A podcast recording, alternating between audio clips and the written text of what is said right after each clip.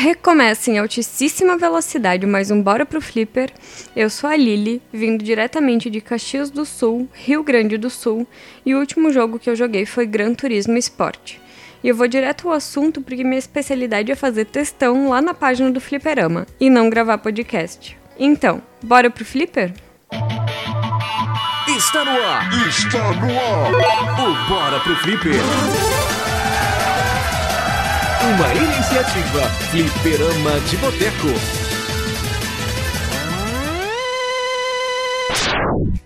Bom, galera, eu pedi uma licencinha pro pessoal do Flipperama para poder falar sobre um assunto que eu pouco, quase nem vejo nas interwebs, que são os personagens que nos cativam. Isso mesmo, são os personagens que são tão incríveis que nos identificamos e nos simpatizamos e compartilhamos as suas vivências. Só para lembrar para vocês que essa lista é bem pessoal e vocês não vão achar personagens de jogos de FPS, por exemplo, porque eu não curto esse estilo. E também eu não separei em ordem de preferência cada personagem, porque cada um tem suas particularidades e eu de fato não tenho preferência entre eles.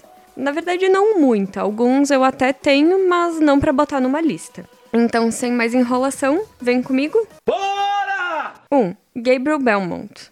É o personagem principal de Castlevania Lord of Shadows. Gabriel é um membro da Irmandade da Luz. O seu dever é proteger e defender os inocentes das criaturas das sombras, comandadas por três Lordes das Sombras: Cornell, Carmilla e Zobek. Só que Zobek manipula o personagem a usar a máscara demoníaca e assassinar sua esposa Marie, só que o Belmont certamente não sabe que foi manipulado e acredita que ela foi morta pelas criaturas das sombras.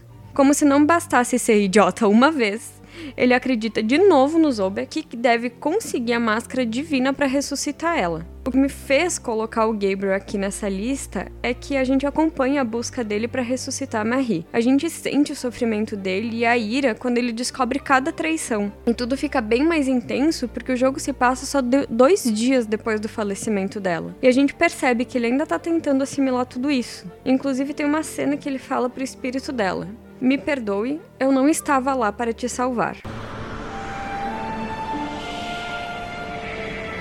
Marie!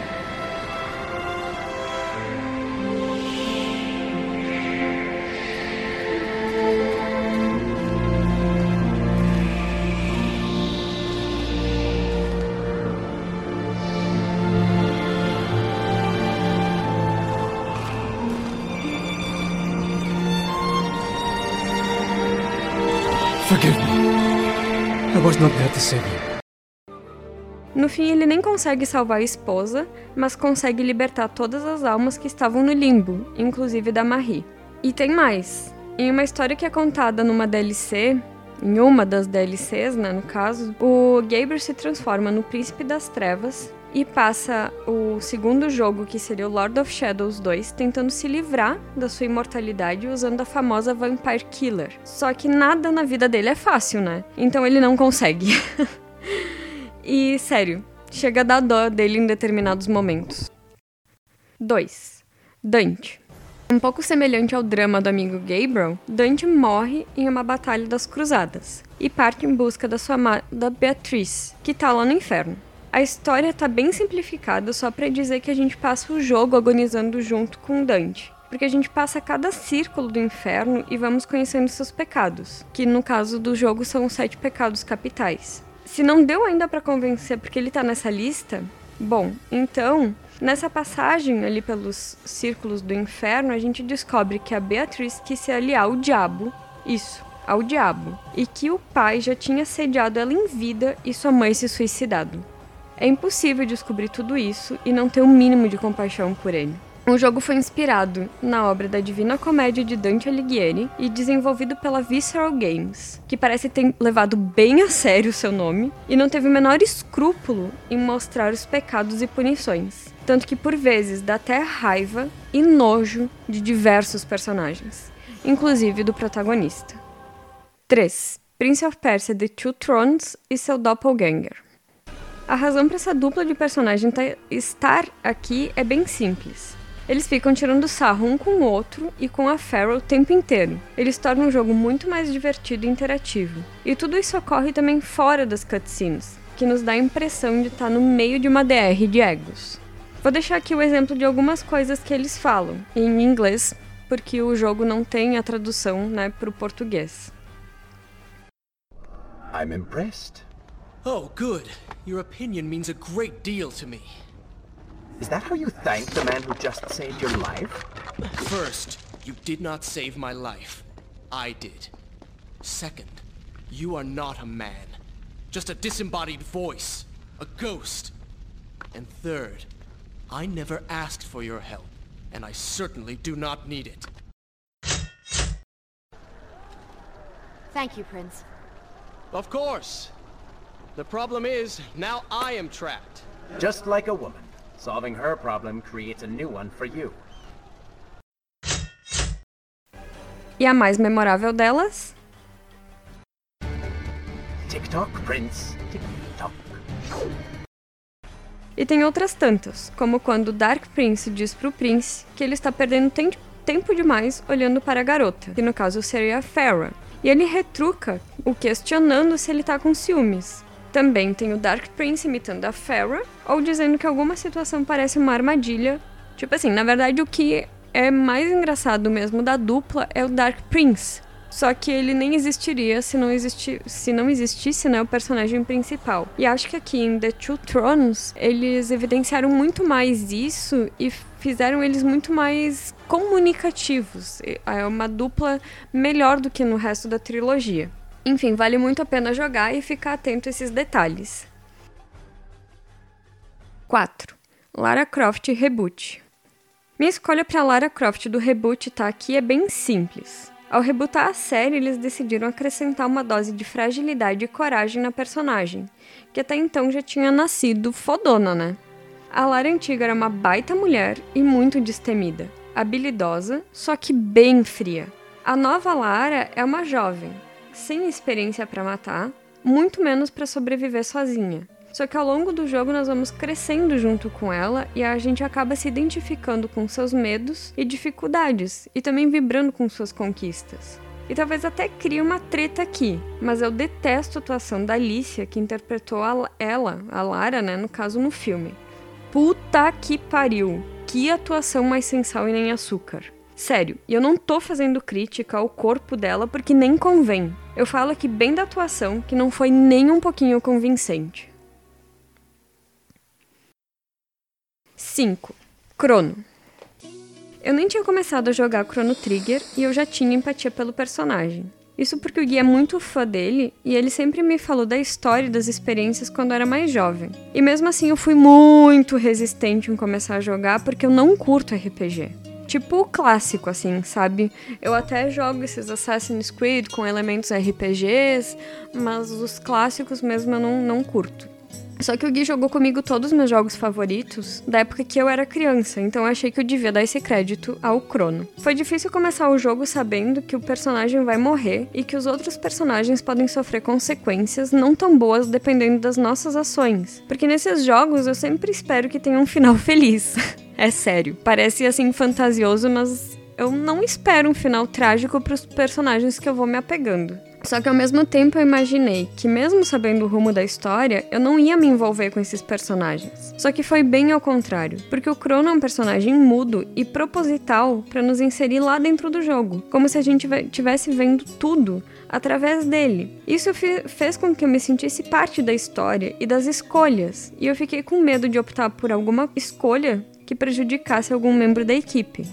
Talvez nem tenha sentido medo, mas me sentido responsável pelas escolhas. 6. Joel e Ellie. The Last of Us podia ser só mais um jogo de zumbi, só que não é. E tudo isso é por causa dessa dupla. Joel e Ellie amadurecem juntos ao longo do jogo, e a relação deles é tão forte que sofremos junto com eles.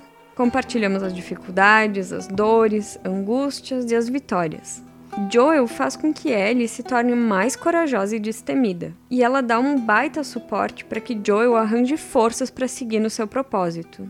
Isso é tão verdade que no fim o objetivo dele não é mais achar a cura para a infecção que está destruindo a humanidade, no caso, nem a vacina, que poderia ajudar a humanidade, mas sim salvar a Ellie. Eu ainda acho que o jogo tem o tempo necessário para a construção dessa relação, Ele é um jogo bem longo, mas em nenhum momento tornam isso massivo, como fizeram com o 2 e a nova dupla. No 2 eu não terminei ainda, na verdade eu nem tô jogando, quem tá jogando é o Gui, só tô acompanhando a história, porque eu sou bem cagada mesmo para jogo de suspense, terror, zumbis. Só que eu já detesto a nova guria. Não por conta de toda a questão do relacionamento homossexual, porque eu realmente não tenho preconceito com isso. Só que eu acho que eles não me deram tempo, ou não nos deram tempo, né, no caso, para digerir os acontecimentos e nem a personagem. Cara, tem horas que eu queria socar ela na parede de tão chata que ela é. E acho que ainda tem mais uma coisa para eu gostar mais da dupla Joel e Ellie do que Ellie e Dina. A gente é muito acostumado, no caso dos filmes de terror, ataques zumbis, guerra, apocalipse, blá blá blá, em ter relacionamentos amorosos. E sempre, sempre vocês podem até discordar comigo, mas em relação aos personagens. Mas em questão de roteiro, isso sempre acontece. Eles ficam colocando cenas passionais antes de alguma cena de ação. Isso é muito chato. Isso também se repete em The Last of Us 2. Só que no 1 é como se fosse um relacionamento de pai e filha. Só que ainda melhor, porque eles precisam se conhecer para conseguir se ajudar e sobreviverem. Então tem momentos de discussão, de ironia, de diversão, de cuidado, e isso torna o jogo ainda mais bonito. É parecido, mas diferente, sabe? Tipo, Joel e Ellie simplesmente funcionam perfeitamente bem. E por enquanto tenho mais certeza disso quando eu vejo uma das cenas do segundo jogo, que a dupla está num museu, numa das memórias da Ellie. E o resumo de tudo isso que eu tô falando tá naquela cena. Tipo, a gente sente falta daquilo. E eu só não vou dar mais detalhes para não dar spoiler, porque o jogo ainda é muito novo, mas é basicamente por isso que essa dupla tá aqui na minha lista. Um não faz sentido sem o outro. 7. Ori. Ori é um guardião espiritual que ficou órfão após ser arrastado por uma tempestade. Ele é encontrado e adotado por Naru, e passamos um tempinho vendo cutscenes e nos envolvendo no laço que eles criam até que Ori fica órfão de novo. Nesses poucos minutos eu já estava limpando meus olhos e nariz de tanto chorar. Não terminei o jogo ainda, mas é fácil se identificar com as dores do abandono do personagem. Não só pela história, como também porque a gente vê o Ori vagarosamente perdendo as forças e esperanças para continuar a viver após o seu segundo trauma. Ele vai se arrastando, arrastando, arrastando, até parar. A sensação que dá mesmo nessa cena é que uma parte de nós também foi embora, para sempre. Só sei que, no jogo, a gente segue em busca da esperança de um mundo em que não haja escuridão, para reacender a luz. Tão real, tão sincero, que precisamos de poucos minutos para nos, apaixonar pelo personagem. Sério, joguem. 8. Tibi. Em Eternal Hope, nós somos o jovem Tibi, que perdeu sua amada e parte uma jornada na esperança de trazer a alma dela de volta ao mundo das sombras. A narrativa é bem simples, mas não precisei de muitos minutos de cutscene mesclado com jogatina para encher meus olho olhos de lágrimas. A trilha, que foi composta pelo nosso amigo de podcast Alisson Guidin, traz ainda mais peso e tristeza para a narrativa. E é assim, de forma tão simples, mas não menos importante, que eu escolhi esse personagem para estar tá aqui. 9. Drake. Ufa! um pouco de ação e diversão em meio a tantas figuras sofridas. Só que aqui vai um lembrete, pessoal. Joguem em português de Portugal. O personagem é sensacional. Ele passa por 500 desafios, quase morre 600 mil vezes, entra em diversas frias, e mesmo assim, o é simplesmente hilário. Carismático pra Cacildes. Tira o sarro com tudo e com todos e não tem o menor pudor em largar uns belos palavrões. Eu vou largar aqui um pequeno exemplo do que eu falo, inclusive em português de Portugal, que é a versão que eu acho que eu joguei e que eu achei extremamente divertida. Hey, hey! São teus amigos, Sully? Sou Gabriel Roman. Sim, eu sei quem tu és, palhaço. Ah, mas este tipo nunca se cala. Mas para o caso de teres a memória fraca. É, vá lá, isto não é nada com ele. Pois, vocês não costumam só cortar um dedo ou uma coisa parecida? Isso é demasiado vulgar. Assim vai-lhe ser bem mais doloroso. É, calma aí. Vá lá, Roman. Ele não tem nada a... filho da mãe! Sério, galera. es- Essa versão vale cada minuto de jogatina. Não sei se na versão brasileira ele é tão divertido e irônico assim. Mas se for, por favor, comentem aqui. E é só porque eu me diverti demais jogando que o. Está aqui. 10. Alexios. Na minha humilde opinião, é o melhor personagem dos games. Ou pelo menos dos que eu já joguei. Brabo, irônico, engraçado e bruto. Sim, ele é um mix de personagens na mesma criatura. Brabo e bruto porque ele é um espartano nato. A irmã foi arremessada de um penhasco ainda quando ele era bebê, e para tentar proteger ela, o Alexios também foi arremessado pelo próprio pai. O Guri não morreu nessa queda e parte em busca de encontrar a própria mãe e a irmã. Só que na vida e nos games, nada é tão simples pro personagem principal, né? Então, aparecem inúmeros empecilhos que deixam ele ainda mais possuído pelo capiroto. E também é engraçado e irônico porque, seguidamente, ao conversar com os outros personagens, Alexios se chama de idiota por aceitar determinada missão ou ironiza a fala de algum deles. Foi com ele que eu aprendi a palavra malaca, que quer dizer uma pessoa sem noção, imbecil, e com muita frequência após um episódio ele sai falando malaca. Eu confesso que não vejo a hora de poder dizer isso pra alguém. Malaca! Ao longo da jogatina, eu queria que o game acabasse logo porque tem coisas bem maçantes nele. Principalmente pra alguém tipo eu que não consegue avançar na história sem limpar tipo todo o mapa. E sério, não é pra liberar a conquista porque muitas das tarefas pra fazer no mapa nem estão vinculadas a conquistas. Só que eu tenho um faniquito nervoso em ver um ponto pra ser resolvido lá e deixar sem resolver. Deve ser um tipo de toque. Então, mesmo que eu quis, né, acabar logo por causa disso, por outro lado, eu não queria me desfazer do personagem, porque até então, de todos os Assassin's Creed, e eu joguei todos, exceto o Valhalla, né? Que é o último, e vamos esperar baixar o preço pra poder jogar. Enfim, todos os personagens eram bem idiotões. Tipo, o que você quer que eu resolva pra ti? Pode deixar, faço com o ma- maior prazer. Sim, deixa que eu resolvo. Mas o Alexios não. Ele reclama de estar fazendo determinada tarefa e reclama muitas vezes pro próprio NPC que pediu a tarefa. Isso, no meu ponto de vista, deu mais vida pro personagem, porque eu acho impossível alguém ser solicitado por Deus e o mundo e não reclamar pelo menos uma vez de estar sendo feito de trouxa.